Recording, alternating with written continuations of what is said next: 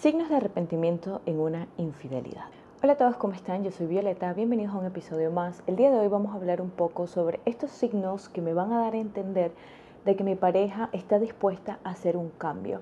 Ahorita mismo lo estamos aplicando en un aspecto específico que estamos hablando ahorita sobre si mi pareja me ha sido infiel y cómo yo sé si ella está arrepentida y no lo va a volver a hacer. Ahora, quiero aclarar que puede que mi pareja esté arrepentida y aún así lo vuelva a hacer. Por eso siempre les digo y les aconsejo que cuando yo cometo una infidelidad o mi pareja la comete, es importante que me autoevalúe y también busque apoyo de algún especialista que me ayude a identificar por qué he cometido esta infidelidad, porque me puede llevar a un punto en específico en el que puedo comprender qué cosas en mí necesito trabajar para no volver a cometer este tipo de acciones, en este caso defraudar la lealtad o ir en contra de mis valores o cometer una infidelidad. Pero en general yo puedo saber si mi pareja se arrepintió de algo a través de las señales que les voy a dar en general de cualquier cosa que tu pareja haya hecho y de igual forma se aplica el yo puedo arrepentirme, pero puedo volver a hacerlo. Recuerden que hay condiciones cognitivas, hay condiciones mentales, hay problemas de adicción que también van a ser un punto relevante a la hora de un arrepentimiento. Así que antes de arrancar, recuerda que te dejo todas mis redes sociales en la caja de descripción, así como mi reto gratuito de autoestima, mi guía de autoestima y mi reto gratuito para alcanzar metas, que pienso que son retos muy chéveres que te van a ayudar muchísimo y si quieres apoyar esos retos también te dejo el link en la caja de descripción. Primera señal, va a aceptar el error que ha cometido. Reconocer un error es el primer signo de cambio en cualquier cosa. Miren chicos, cuando yo culpabilizo por mi error a otras personas, mi locus de control es externo. Todo lo que sucede o las decisiones que yo tomo es por culpa de las demás personas. Y cuando yo encuentro una persona que tiene esa condición, o sea, que piensa que todo el ambiente es culpable de sus decisiones y de sus errores, es una persona que no va a cambiar. En cambio, si tu pareja lo ha reconocido y dice, ¿sabes qué? Cometí un error, metí la pata, lo hice mal, sé que no está bien y me duele que te haya lastimado. Si yo llego a este punto de reconocer que lo que he hecho lo he hecho mal, créeme que tu pareja está dando el primer paso y es un paso que va a ir en contra de este orgullo que muchas veces tenemos de no querer reconocer los errores que hemos cometido. Y esto también te lo dije en el episodio que se llama ¿Por qué me engaña y lo niega? o me engaña y lo niega, algo así, se los voy a dejar por acá. En ese episodio también les hablé de que lo más importante para que haya un cambio, aún con nosotros, es de que yo reconozca que estoy haciendo algo mal. Si por ejemplo, si por ejemplo yo quiero comenzar a tener relaciones saludables porque entro en puras relaciones con parejas que son tóxicas o parejas que me engañan, lo primero que yo tengo que hacer es reconocer qué cosas estoy haciendo mal en el proceso de selección de una pareja. Tengo que cuestionarme mis comportamientos, mis decisiones, la forma en la que me siento conmigo para hacer un cambio. Y asimismo, la primera señal que te va a dar tu pareja de que va a cambiar es de que tu pareja acepte rotundamente, no puede culpabilizar a su amante, decir, ah, no es que ella me sedujo, no. Porque al final es una persona adulta y ahí, si yo culpabilizo a la otra persona, puede que sea verdad, puede que el amante lo acosó y lo intentó seducir hasta que él cedió. Y puede que desde la perspectiva de tu pareja diga, yo no buscaría otra persona, pero esa persona vino a mí intentó. Entonces ahí hay un factor que analizar. ¿Por qué cedo?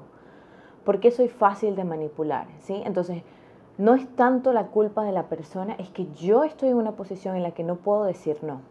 ¿Ven? Entonces, esa mentalidad la tengo que cambiar. Así mismo que victimizarse o culpabilizarte porque es que este matrimonio no es feliz, esto es un rotundamente no va a cambiar, no quiere aceptar su responsabilidad.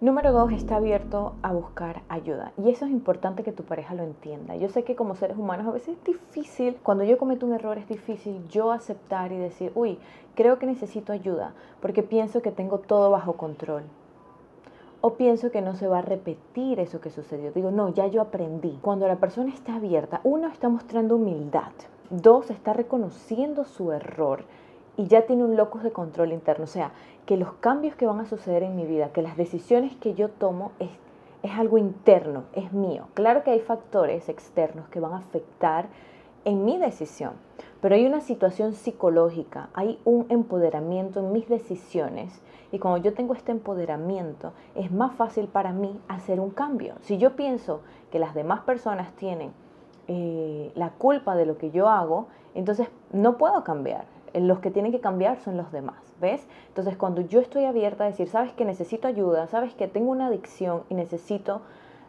un tratamiento porque es un problema mental que necesito tratarme, sabes que tengo un problema de compulsividad, sabes que tengo que corregir tal cosa y no lo puedo hacer yo solo. Así sea que vaya a un grupo de ayuda, así sea que tengamos que ir a terapia, así sea que tenga, no sé, que entrar en un curso, entrar en un con un consejero, no sé, hay muchas formas dependiendo de la gravedad o de la situación en la que estés, en las que tú vas a verificar qué es lo que a ti más te conviene. Siempre les recomiendo, bueno, lo mejor es ir a terapia, ir con un profesional de la salud mental, pero al final no todos tenemos esa eh, oportunidad. Las terapias son caras, es caro accesar a un sistema de salud mental, entonces nos quedan otras opciones también. Y como se los mencioné en el capítulo, se los mencioné en el episodio de cómo salvar mi relación tóxica, que también se los voy a dejar por aquí, ahí yo les mencionaba, es importante que yo pida ayuda como individuo, yo necesito ayuda para que la relación esté bien.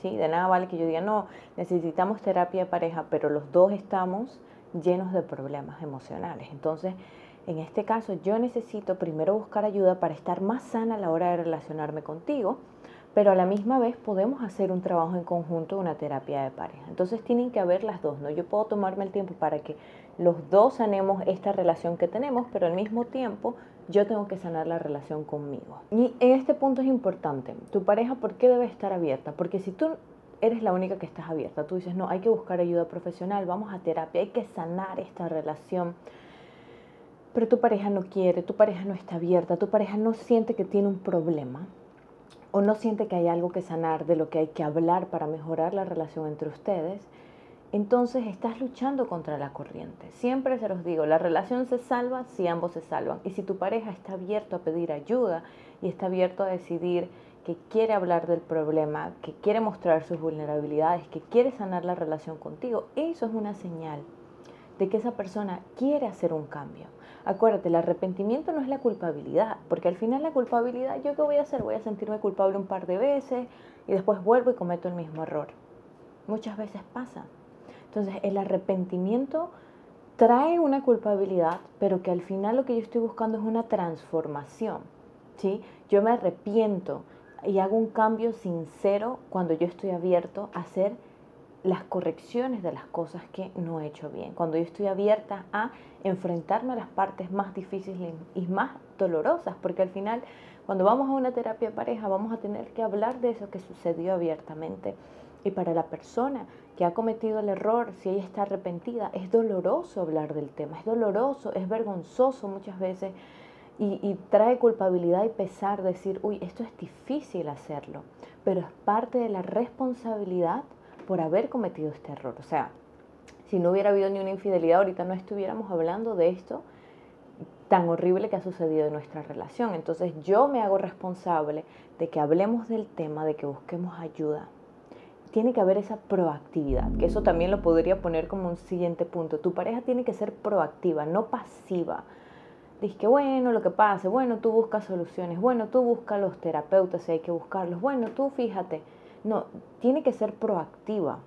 Las relaciones, ambos tienen que ser proactivos, no solo una persona, no solo tú tienes que buscar ayuda, no solo tú tienes que dar las ideas. Y más, siempre se los digo, si tú quieres ver que tu pareja se, se, haya arrepentido después de una infidelidad, da espacio a que tu pareja sea proactiva. Tú no busques solucionar el problema al 100%, tú no busques que se arrepienta, tú no busques que confiese, déjalo déjalo que él sea proactivo, porque cuando tú das ese espacio a que tu pareja sea proactiva, que tu pareja diga, mira, sabes que yo no quiero que esta relación termine, yo cometí este error porque no sé, tengo un problema que necesito sanar, pero vamos a buscar ayuda. Quiero saber si tú quieres salvar la relación, se sienta a hablar del tema, eh, abre su vulnerabilidad. Ahí esa persona está siendo proactiva en todos los aspectos, emocionalmente, a nivel de comunicación, a nivel de dar el paso para buscar ayuda. Y esa proactividad es la que tú tienes que ver. Aparte de eso, pues se va a tener que crear una dinámica distinta en la relación que ayude a que ambos sanen. Y por último, entre algunas de las señales más importantes que veo es de que tu pareja tenga el deseo y tome la decisión de poner la relación y la dinámica de ustedes en primer lugar. Y debe de priorizarte, ¿sí? Y, y esto va a depender también de cada etapa de cada persona. Van a haber personas que quizás están en la etapa de la adolescencia y esto sucede. Y bueno, a veces nos damos cuenta de que no es la persona indicada y que nos toca continuar experimentando en la vida para saber también qué nosotros queremos. ¿sí? Yo no recomiendo relaciones de adolescencia muy largas, de 5, 6, 10 años. Funcionan, sí funcionan, pero en la mayoría de los casos no y nos privan de muchas experiencias para que nosotros podamos crecer. En cambio, si tú estás en una relación donde, bueno, ya tú eres adulto, ya es más formalizado, es un matrimonio, lo que sea que ustedes tengan, que tenga un nivel de formalización, digámoslo así. Las relaciones requieren una responsabilidad. No es como que no, yo entro en una relación para pasarla bien y, y en el momento que no la paso bien, pues terminamos. Las relaciones se tienen que priorizar y como se los he dicho, es como una plantita, le tengo que poner al sol, le tengo que dar agua, le tengo que hablar bonito, tengo que esforzarme para que la planta crezca, cuidarla para que la planta crezca. Pero si yo pienso que tener una relación es como lo que sea, no importa, no necesito invertirle tiempo, entonces estoy mal, ¿sí? Y si tu pareja lo primero que va a hacer es querer priorizar la relación, ahí también hay un paso importante a evaluar. Y cuando yo hablo de priorizar una relación, no estoy diciendo que simplemente el mundo seas tú para la persona, sino que es importante que yo pueda invertir lo necesario en mi relación, que ambos podamos invertir lo necesario en mi relación para que la dinámica sea saludable, comunicación. La comunicación es difícil, a veces no queremos hablar de temas que son difíciles para solucionar problemas. ¿sí? La vulnerabilidad, que es lo principal que me va a dar, me va a abrir la puerta para conectar emocionalmente con mi pareja, para tener una intimidad, ¿no? que ese es un punto importante. No necesitamos la intimidad física para realmente crear una intimidad con mi pareja, no es lo único. ¿no? La vulnerabilidad, el abrirme, el mostrar mis emociones, tampoco es fácil, pero es un esfuerzo que nosotros hacemos para vivir, para crear este tipo de lazos afectivos. Entonces, entre uno de ellos, ser transparentes, ser transparente con salidas, con amigos, con teléfono, ¿ok? Y eso es importante. A veces decimos, no, lo mío es mío y lo tuyo es tuyo. Mi teléfono es mío, tu teléfono es tuyo. Eh, mi vida privada es mía y la tuya es tuya. Entonces, si es así, mejor quédate soltero o mantente en otro tipo de relaciones que no requieran esta apertura y transparencia. Pero las relaciones amorosas, íntimas, eh, que tienen esta intimidad sana, son transparentes. No es que mi pareja tiene que vigilarme, pero tampoco es que yo necesito esconderle. Tiene que haber transparencia. Yo me tengo que mostrar como soy. No estoy escondiendo nada, estos son mis amigos. Cuando hablo del teléfono, de las llamadas, no es que te tiene que dar para que tú revises todo lo que está pasando, porque eso también está equivocado, pero tampoco te tiene que esconder nada. Yo no tengo nada que esconder, tú no tienes nada que revisar. Así de sencillo debe ser. No debe ser un acto como que tengo algo aquí que tú no puedes ver y es mi privacidad. Y, y si es así, bueno, entonces también te tienes que encontrar a alguien, ambos, que ambos tengan una vida muy, muy privada y que ninguno de los dos comparta parte de eso y que que se viva desde ese punto ambos, pero tu pareja si es así, entonces ella se tiene que encontrar alguien que sea así. Pero si yo creo que quiero crear confianza, intimidad, complicidad, entonces yo tengo que ser transparente. Y eso es lo que tu pareja debería buscar, ser transparente. Abrirse, oye, voy a ir con mis amigos a tomarme algo, voy a irme con, con Juancito, Panchito, a, vamos a ir a ver el juego. Dentro de otro punto puede ser involucrarte en sus grupos de amigos. Y es algo que a mí me sorprende bastante el ver de que mis grupos de amigos son míos, los tuyos son tuyos, yo con mi pandilla, tú con la tuya. Hay como una división y no es como que tus amigos, sus amigos tienen que ser tus mejores amigos, pero tú tienes que saber quiénes son, ellos tienen que saber quién eres tú, tú eres parte de las personas importantes en la vida de esa persona y sus amigos son parte importante de la vida de esa persona. ¿Por qué tiene que haber como un límite? Como que, ay, no te hables con ella o no quiero que veas a mis amigos. Entonces tiene que haber el te involucro, quiero que hagas parte de este grupo con el que lo paso bien. Quiero que ambos compartamos momentos bonitos juntos y también con nuestros amigos. Entonces, este involucrarte en sus actividades, involucrarte en sus momentos importantes, involucrarte en su grupo y en su red de apoyo, también es una señal de que se está abriendo a hacer las cosas bien. Otro punto importante sería priorizar el tiempo de calidad. Y lo he visto mucho. Eh, el tiempo de calidad es súper importante porque es el tiempo en el que nosotros vamos a poder conectar, conocernos más, eh, fortalecer nuestra confianza, hablar de tonterías, reírnos, crear un vínculo afectivo más profundo. Es en este tiempo de calidad. El tiempo de calidad no es ver Netflix, no es ir de shopping. El tiempo de calidad es un tiempo en el que vamos a ir a caminar juntos, en el que vamos a conectarnos juntos. Y ese tiempo de calidad es importante. Entonces, tu pareja va a buscar momentos en el que ustedes puedan volver a conectar, ¿sí? volver a abrir este espacio para conversar. Ahora, sí he visto muchas veces de que me voy con mis amigos, no quiero que vayas conmigo, como si tú interrumpieras tu pareja. Si tu pareja no está buscando pasar ese tiempo de calidad y no tiene ese deseo de hacerlo, esto es una bandera roja que tienes que verla y decir, él no me quiere, no quiere que yo haga parte de su vida, no quiere que yo haga parte de sus momentos importantes y hay un balance entre las actividades individuales de tu pareja y las que ustedes pasan juntos y eso lo van a ir detallando entre ustedes. Pero si tú te sientes desplazada y tu pareja simplemente quiere pasar tiempo de calidad con otras personas y no contigo, entonces ahí tenemos que ser entonces honestas con nosotras. Y otro punto importante pues va a ser más detallista, va a querer colocar metas, va a querer planear a futuro y esto va a depender mucho también de los hábitos de tu pareja. Si tu pareja no es de poner muchas metas, de hablar del futuro y demás, pues quizás no va a tener tanta esta proactividad que quizás tú puedes poco a poco inculcar para ir viendo más o menos cuál es eh, la respuesta de tu pareja. Pero yo sí te recomiendo que estés con personas que quieran que tengan una visión, que quieran poner metas y que eso lo lleven a su relación, que ustedes juntos puedan poner metas. Si tu pareja está buscando o está viendo con deseo el futuro que tienen adelante, las cosas que pueden hacer juntos, las cosas que deben de mejorar y trayéndolo a una conversación que en este caso va a ser en el tiempo de calidad, también es otra señal de que tu pareja quiere arreglar las cosas. Y por último quiero recordarte que cada situación es muy, muy específica. ¿sí? Cada comportamiento, cada persona tiene comportamientos muy específicos, tiene un motor del por qué se comportan de esa forma, tienen una condición, tienen experiencia. Eh, es una combinación entre su entorno y su, con, la condición mental o psicológica en la que están en el momento o por qué actúan de tal forma. Y quizás esos son problemas que también se van a resolver cuando pedimos ayuda. Pero en general, si sientes de que todavía te quedan dudas, o que no confías, busquen apoyo profesional o simplemente busca para ti, para que tú puedas estar más clara. Siempre, siempre les recomiendo, cuando yo voy a tomar una decisión tan delicada, yo también necesito trabajar en mí, porque entre mejor está mi, autoestima, entre más segura estoy yo de mí misma, entre más yo puedo reconocer que soy valiosa, eh, calmar mis emociones, estar más estable a nivel emocional, va a ser más fácil que yo tome una decisión más clara. si estás ahorita en tiniebla, te sientes un poco confundida, quizás ahorita tú estás en una posición en la que dudas de ti, en la que tu autoestima está baja, en la que todavía emocionalmente estás muy inestable y eso necesitas tú también trabajarlo para que puedas ver con más claridad.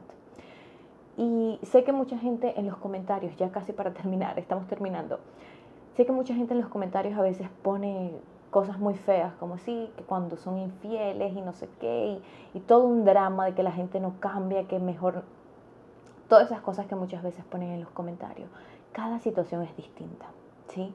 Cada persona es distinta. Y yo he conocido un montón de gente que es infiel y que lo va a continuar siendo toda su vida porque no quieren cambiar. Y he conocido gente que es infiel y que sufre y llora en el proceso porque se arrepienten y les da culpabilidad y se avergüenzan del comportamiento que han tenido. Entonces no todos los seres somos iguales, no podemos generalizar. Y por eso es importante muchas veces de que yo tenga una tercera persona que pueda ver la situación en específico y que pueda ir guiándome en el proceso. Pero bueno, hasta aquí les voy a dejar el episodio del día de hoy. Dime si te ha ayudado, dime cómo es tu situación. Recuerda que me puedes escribir tu historia a contacto Asimismo puedes tener sesiones personalizadas eh, y lo puedes buscar en mi página web violetamartinez.com. Te dejo todas mis redes sociales en la caja de descripción, así como mis retos gratuitos, el link para que puedas apoyar estos retos. Y bueno, yo soy Violeta Martínez y nos vemos en un próximo episodio. Chao.